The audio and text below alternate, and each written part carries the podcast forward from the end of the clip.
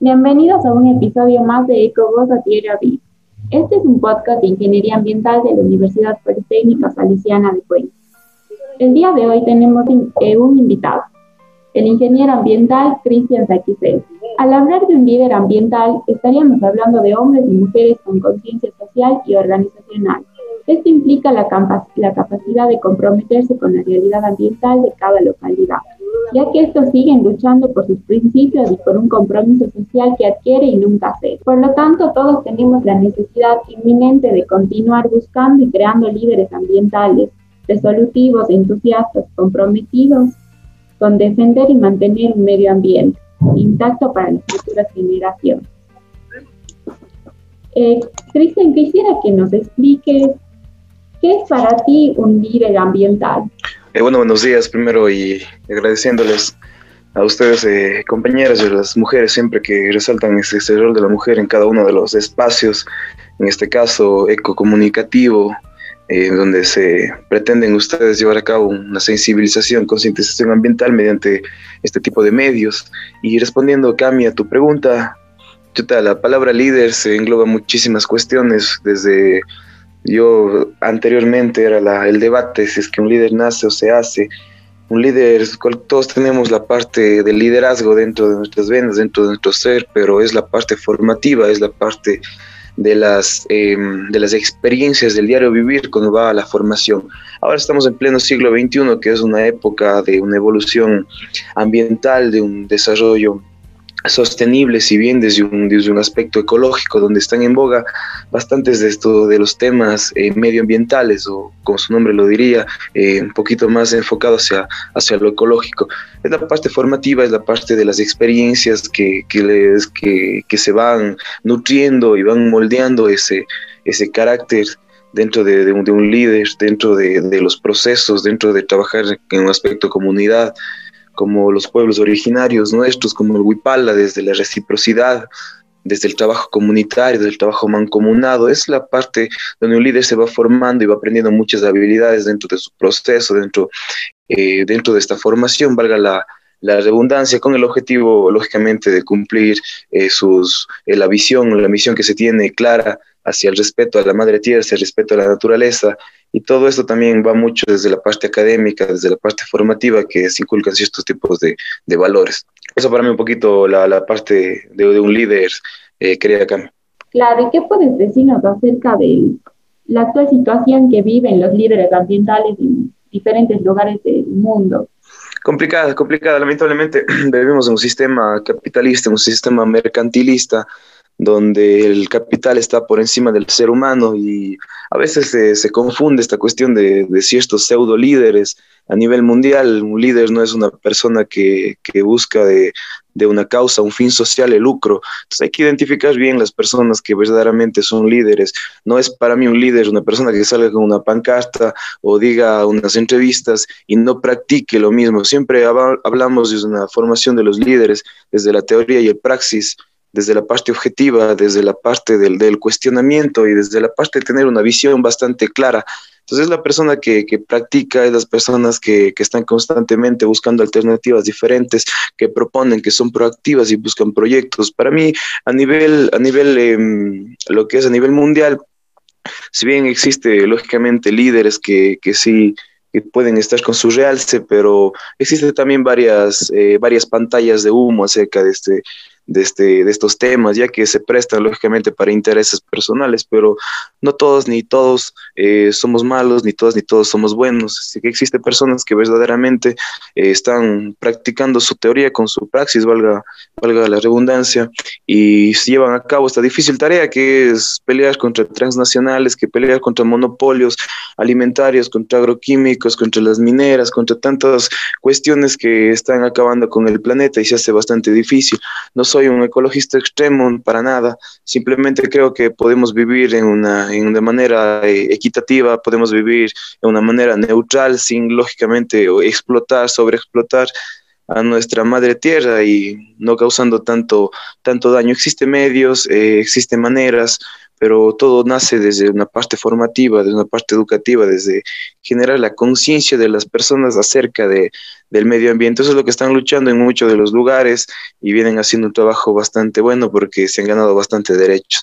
La constitución del Ecuador desde del 2008 eh, manifiesta claramente que el Ecuador tiene un respeto y derechos hacia la naturaleza, pero a veces nosotros vemos que eso se ven gravemente golpeados y que son hechos las leyes y hecha la tampa, pero sí existen personas acá que vienen trabajando. Ejemplo, aquí en Cuenca tienen los compañeros del colectivo Yes Unidos, del colectivo Cabildo del Agua, eh, y en fin, algunos colectivos eh, socioambientales que, que, luchan por preservar cierto tipo de ejes o de o de nichos ambientales que lógicamente son de suma importancia, por ejemplo, como es el agua, como, es, eh, como son los árboles, ¿no? la deforestación y varios, varios aspectos eh, que lógicamente nos benefician. Claro, todos estamos luchando para que el planeta, el planeta salga adelante, la verdad, porque hemos visto tantos cambios que se ha dado eh, que no son para nada buenos deberíamos nosotros inculcar a nuestros niños, ya sea en los colegios, escuelas, en la casa, que se debe cuidar nuestro planeta, que debemos defenderlo porque es nuestro deber, ya que nosotros vivimos aquí, y mantenerlo bien, sano para las futuras generaciones que vendrán. Oye, Cris, eh, una pregunta más. Eh, tú, siendo ingeniero ambiental, ¿qué experiencia has adquirido a través de este tiempo? Eh, sí, sí, primero, eh, antes de que me olviden, la otra segunda pregunta, decía Immanuel Kant, eh, no enseñar pensamiento, sino enseñar a pensar. ¿Nosotros de qué nos sirve el mismo modelo que estudian tal vez ustedes en la universidad o el modelo que les inculcan desde la niñez? Es un sistema consumista productor y consumista, no es un sistema que, que, crea hombres y mujeres pensantes, hombres y mujeres que generan autonomía, sino les encadena siempre y nos encadena, me uno también, hacia cierto tipo de intereses de los sectores eh, mayoritarios y los sectores, las élites económicas. En este caso, por ejemplo, de experiencia, yo primeramente ratifico que creo que un título no hace más ni menos a una persona, el título, lógicamente, genera un poco un grado más de conocimiento. En la actualidad, por ejemplo, tengo el gusto de estar acabando una maestría en desarrollo local y, te, le, te permite a la persona, al ser humano, generar una visión mucho más amplia, tener un espectro bastante grande acerca de nuevas realidades que permiten fusionar con la carrera o con los conocimientos que tengan. La parte de ingeniería ambiental, mm, no, yo creo que engloba desde que, desde que naces, desde que generas el grado de conciencia, que en el parecer de mi persona fue hace, hace varios años, que hemos venido trabajando desde la época del colegio con, con grupos ambientales, con grupos sociales, desde la pastoral misionera, eh, trabajando en Salinas de Guaranda, tuve el gusto ya de una pequeña formación de la, eh, de la primera fábrica de queso mozzarella. Hemos venido también eh, moviéndonos a nivel de, de ciudad, lo que es en la parte formativa, lo que es en la parte de generar conciencia. Y eso lógicamente también se mezcla desde, bueno, sale, nace desde la academia y lógicamente con el peso social, que es lo, lo más fuerte. Experiencias, yo creo que cada día seguimos eh, aprendiendo, cada día nos seguimos mejorando. Actualmente he tenido la oportunidad de estar a cargo de la dirección de, de comercialización de la empresa eh, Agrocausay de la prefectura. Y el trabajo, por ejemplo, en los campos es un trabajo fuerte, la explotación a la mujer eh, dentro de nuestra provincia, eh, la explotación al campesino, los, eh, la denigración en sus precios y todo lo que engloba siempre a esta clase desprotegida, este proletariado, que lamentablemente nosotros tenemos una conciencia bastante, bastante nula o poco de, de, esta, de esta cuestión y de su verdadero sacrificio, del plusvalor en cada uno de sus productos, del grado de de, importancia que debería tener este factor humano dentro de cada uno de los procesos que se ha vuelto lamentablemente utopías en pleno siglo XXI, tratando de romper esos círculos. Sabemos que una, una población consumista del agro o agroecológica es una clase media, media alta, el, pueblo eh, no tiene el acceso a esto y siempre ustedes deben preguntarse desde, desde sus estudios, desde su sala, su aula, dirán, no, pero ¿por qué la gente no genera conciencia? Es porque nosotros tenemos una necesidad, porque la canasta básica que actualmente se tiene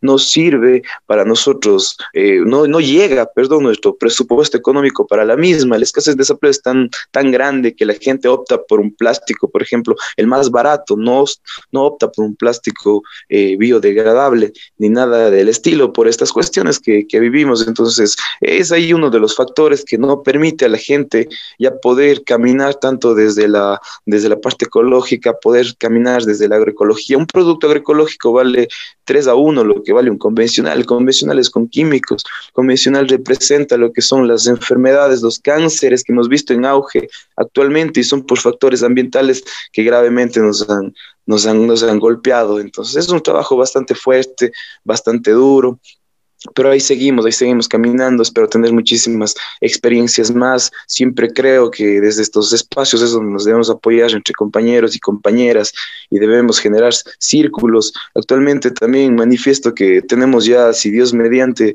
nos da vida y salud o la Madre Tierra nos apoya, un convenio con la Universidad Politécnica Salesiana, estamos haciendo desde acá, desde la, desde la prefectura, para vincular la ciencia desde acá, desde, desde el sector público y las personas que pueden llevar a cabo proyectos, ejemplo, no sé, recirculación de agua, proyectos de nuevos tipos de plásticos biodegradables, entonces puedan tener también una apertura laboral, eso es lo que se viene pensando y lo que se quiere hacer. Aquí no se beneficia uno, sino la idea es que puedan hacer un conglomerado, que pueda ser conjuntamente y caminar de la mano con nuestros hermanos y hermanas de la carrera de Ingeniería Ambiental, también agradeciendo al doctor Tony Viloria que, que ha estado en este proceso. Esperamos que en este transcurso de estos días se pueda firmar ya este, este convenio donde ustedes puedan desarrollar actividades eh, dentro de un sector que les impulse los mismos proyectos y no queden también como proyectos de, de salón, proyectos por subir una nota, que quedaron vanos, que vieron ustedes mismos, sino proyectos que deben ser analizados por sectores públicos, sectores privados, entes económicos que permitan el financiamiento. Si no explotamos de esa manera eh, las oportunidades y no vemos eh, esa, esta cuestión, como decía Maraya Sen, son las oportunidades y las capacidades de las personas lo que nos permiten a nosotros generar un desarrollo. Entonces no estamos haciendo nosotros nada poco estaremos haciendo si es que no generamos de esas maneras. Y una frase bonita que decía Mandela, la educación es el arma más poderosa que podemos tener para cambiar este mundo. Lógicamente, esa educación tiene que ser una educación con valores, una educación integral y una educación que no esté muy alejada de la conciencia, en este caso de la conciencia ambiental, de la conciencia moral y la conciencia social. Eso, mi querida Cami, un gusto, un gusto y agradeciéndote estos espacios, deberían potenciarle muchísimo más y siempre abiertos el diálogo aquí a lo que podamos desarrollar y a las ideas locas eh, que vayamos a hacer en un futuro y en este presente igualmente. Cris, ampliando tu comentario de tu de trabajo en AgroCausai, ¿piensas que sería el comienzo de una reforma agraria del país? No, complicado, Cami. Es muy, muy, muy, muy difícil todavía. Eh, me preguntaban el otro día en una conferencia que daba, eh, tú quieres cambiar el mundo, pero es difícil, es difícil, hay que buscar hábitos. Yo le decía, eh, sí, es posible cambiar el mundo, pero el primer cambio es el cambio que se hace personalmente, el cambio que hace cada individuo. Y para una reforma agraria está un poquito muy lejos. ¿Por qué? Porque hay un problema, por ejemplo, de las, de las políticas. las políticas em, las políticas públicas son hechas de manera, de manera descendente. ¿Por qué de manera descendente? Son hechas desde arriba para abajo. Viene desde, las, eh, desde la autoría de, estas, de las personas, de las élites sociales, y no contemplan realidades por ejemplo, para una reforma agraria, tiene que ser una persona que conozca el campo, tiene que ser una persona que haya pasado necesidad. Nosotros subsidiamos mucho la, agricultura y desde ahí va el problema de explotación a nuestros hermanos y hermanas y especialmente a nuestra mujer. Para nosotros poder generar una reforma agraria, tenemos primero que hacer un trabajo en comunidad, buscar la autonomía en cada una de las comunidades. No sé por qué a veces nosotros tenemos ese concepto tan erróneo de pensar que el Estado tiene que solucionarnos todo, que el Estado tiene que ser el Estado paternalista, el Estado que da el dinero, el Estado que financia. Y si es que el Estado no se mueve, pues las personas seguimos viviendo en la pobreza, seguimos viviendo en la desorganización. Y en la falta de una visión clara hacia un horizonte, hacia un espectro que me permita decir cómo puedo salir adelante, cómo puedo emprender. Y es porque el Estado lamentablemente nos quiere ignorantes, nos quiere eh, bajos, escasos en conocimiento y se hace bastante difícil esta cuestión. Cuando nosotros empecemos a formar la parte educativa, cuando nosotros tengamos una formación de líderes desde cada espacio, ahí nosotros recién estamos creando ese aspecto de conciencia, enseñando a nuestros hermanos y hermanas que no tuvieron la oportunidad de nacer con un pan en la mesa, que nacer con un techo y nacer con un libro, de darles la oportunidad de decir, este es el paso. Usted sabe, ahora sabe cómo son políticas públicas, sabe cómo son políticas comerciales, sabe cómo es hasta marketing para estas cuestiones. Ahí recién tenemos, tenemos un grado de conocimiento para no dejarnos llevar por caudillos que digan, esta manera es así o esta manera es así y ustedes tienen que seguir. Entonces ahí vamos generando y los propios espacios generan su propia autonomía lógicamente necesitan un poco, a veces el pequeño empujón de un sector público, pero un pueblo educado no es un pueblo ignorante que se deje gobernar fácilmente. Entonces, este empieza a generar su propia autonomía, empieza a ver sus propias necesidades, empieza a ver circuitos cortos de comercialización, donde yo puedo, donde yo puedo empezar a generar ventas comunitariamente desde una feria, desde la venta de canastas, desde una desde exportaciones, desde puntos fijos, en fin, pero yo lo que quiero hacer referencia, eh, mi querida Cami, es que nosotros tenemos que quitarnos eh, ese, ese, pensamiento. Cuando nosotros salimos y vemos el territorio, es otro que pensar. Eh, para mí es muy, muy feo y me cuestiona mi lógica de vida el escuchar siempre que vienen nuevos gobiernos, vienen nuevos actores políticos y todos los proyectos quedan votados que todos los proyectos se hicieron con un fin político para resaltar a cierto tipo de persona, pero no se hizo con una manera integral.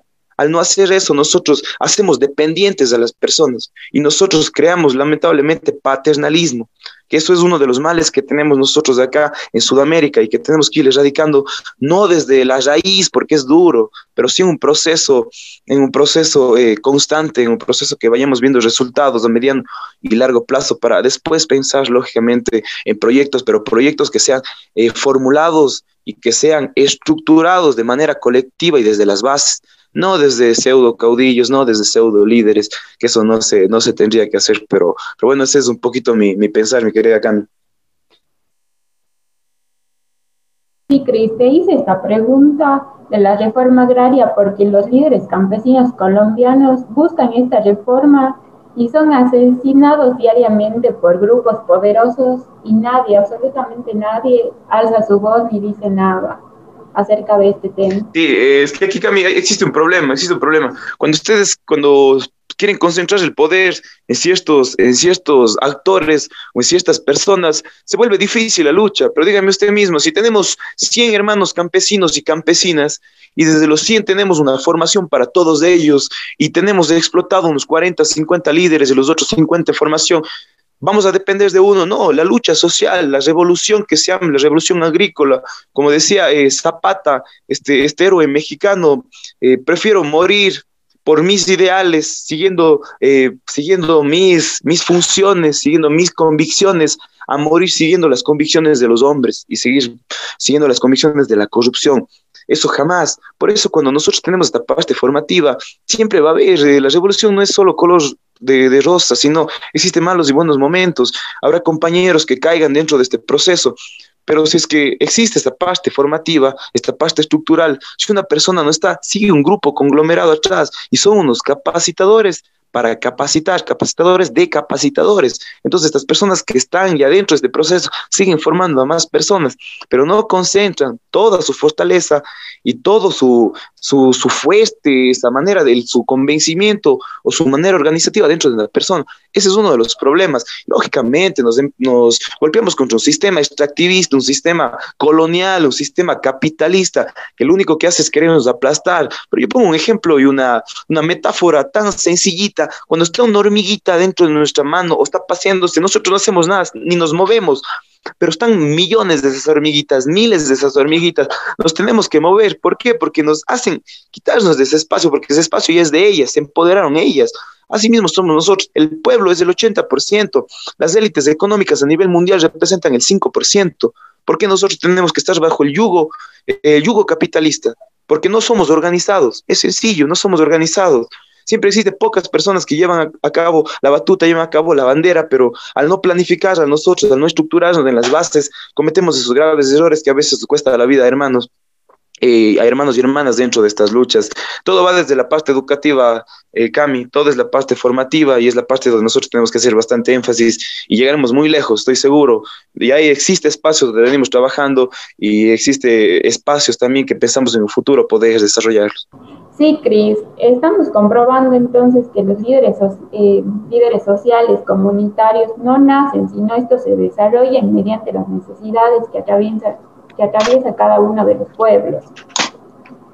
Sí, sí, es un proceso bastante grande. Sí, ya finalmente culminamos la reunión. Muchas gracias. Cristian, por participar de este podcast. Oh, agradeciéndole, agradeciendo a Cami, a usted y al grupo de trabajo bastante fuerte que hace Ingeniería Ambiental, que me llena de mucha alegría por, por, eso, por esos espacios que brindan para personas nuevas y personas con un poquito eh, más de ganas y con una lluvia de ideas y que vienen a darle con, con esa fuerza. Eh, siempre digo yo, una sociedad no es solo la suma de individuos, sino la sociedad es una suma de complejidades.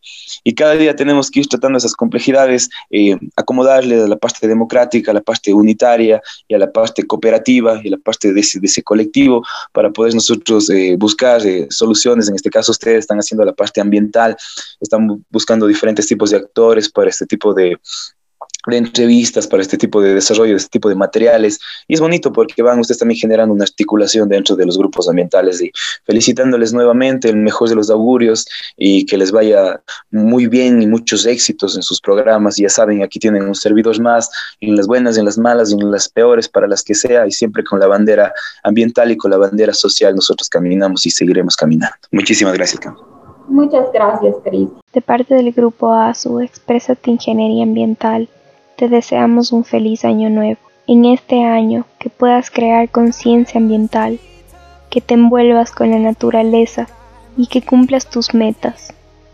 Así también que puedas formar dentro de ti un líder ambientalista.